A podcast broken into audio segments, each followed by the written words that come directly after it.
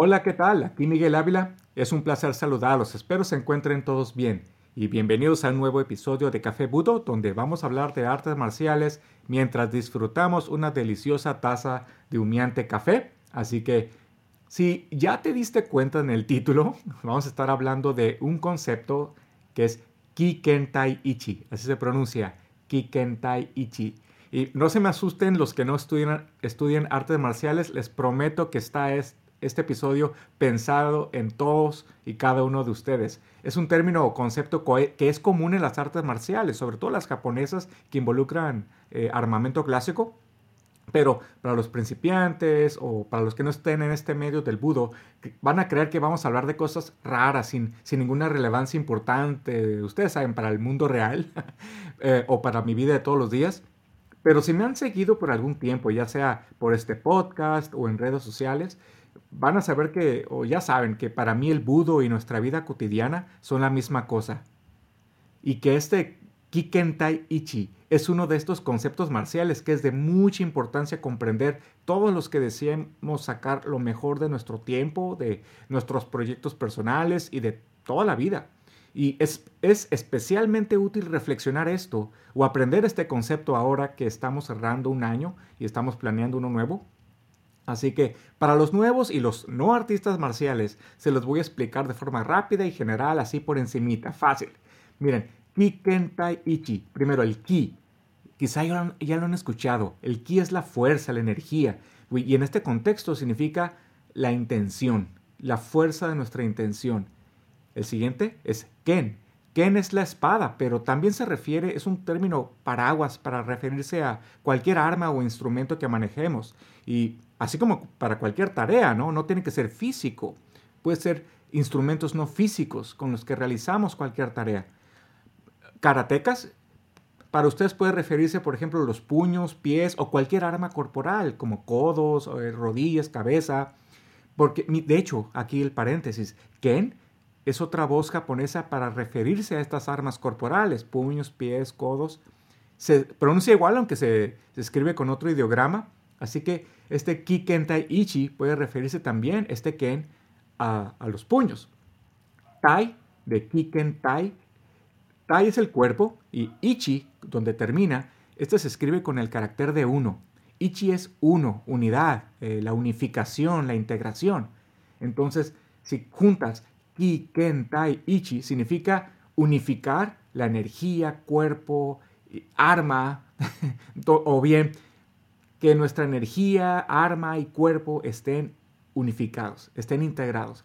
Dentro del contexto marcial, Ki, Ken, Tai, Ichi es el principio de entrenar hasta lograr ejecutar nuestra técnica de manera que todo nuestro ser, mente, cuerpo y arma trabajen juntos en armonía, unificados en la técnica.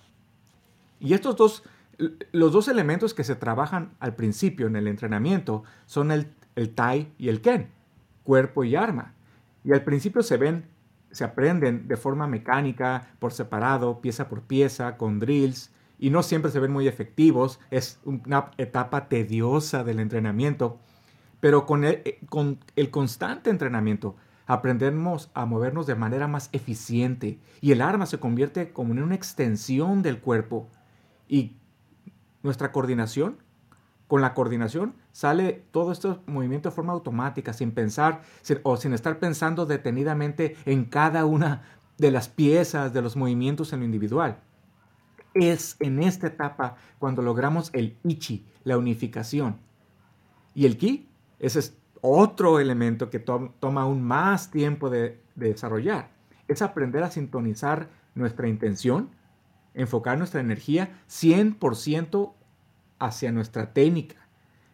Esta técnica que ya desarrollamos en la primera etapa de Kentai, arma y cuerpo, ahora tenemos que agregar ese elemento y hacerlo con intención y que toda esta intención y toda esta energía esté 100% dedicada a cada pieza de la técnica.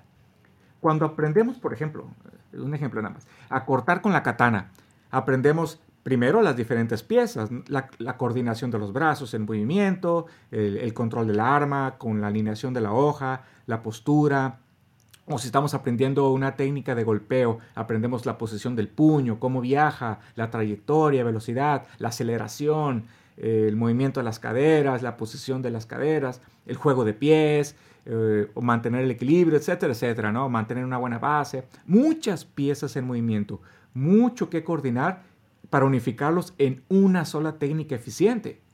Y ahora, nuestra vida tiene tantas piezas individuales en, en, movimiento como la más compleja de las técnicas marciales. Y es ahí donde el resto del público va, eh, le va a ser útil aprender este concepto. Tenemos que aprender cada pieza en lo individual y son varias piezas que movemos simultáneamente. Por ejemplo, en la vida cotidiana tenemos una pieza que le podemos llamar las finanzas, otra pieza las relaciones, otra será la salud física, la, mental, eh, planear nuestra carrera, nuestro trabajo, nuestros proyectos, cuidar de la familia, etcétera, etcétera. Por ejemplo, nuestra dieta tiene que estar coordinada con inteligentemente con nuestro ejercicio para así obtener o maximizar la salud que buscamos o el desempeño atlético, físico que estamos persiguiendo. No podemos comer como si no hubiera mañana, ¿no? Tragar lo que sea y luego esperar milagros en el gym o desempeñar igual. Igual en nuestras finanzas o nuestros gastos, eh, nuestros proyectos, tienen que estar coordinados con nuestras aspiraciones, nuestras aptitudes, las oportunidades que se presentan, qué estudios tenemos, las relaciones que formemos y al mismo tiempo balanceándolo, ¿no? O coordinándolo con la familia y los seres a nuestro cargo. Eh, balancear el éxito laboral con el éxito en pareja, por ejemplo, y sería realista, por ejemplo, tener unas aspiraciones y proyectos que no van acorde con nuestras responsabilidades en familia. Mire, y yo sé que estoy tocando grandes áreas así, eh, pero ya saben que ustedes, cada uno de ustedes sabe que es mucho más que esto, es mucho más complejo y que es distinto para cada persona. Pero lo que sí nos queda claro es que vivir responsablemente es aceptar de forma voluntaria el reto de trabajar constantemente para lograr y mantener este balance todos los días de nuestra vida y así vivir con propósito y lograr una vida de mayor satisfacción. Otra vez, vivir responsablemente es aceptar de forma voluntaria este reto, de trabajar constantemente en mantener y lograr este balance. y este trabajo es algo que debemos mantener enfrente a nosotros todo el tiempo mientras planeamos o proyectamos cómo va a ser nuestra vida. Sobre todo ahora que iniciamos un nuevo año que viene con sus propios retos, sus propias dificultades. Y mientras estamos buscando coordinar nuestra arma y cuerpo en unidad en esta primera etapa mecánica, que no es poca cosa, ¿eh? no, lo estoy discriminando como para principiantes, simplemente que es la primera en orden, pero otra vez, es, es difícil por sí mismo.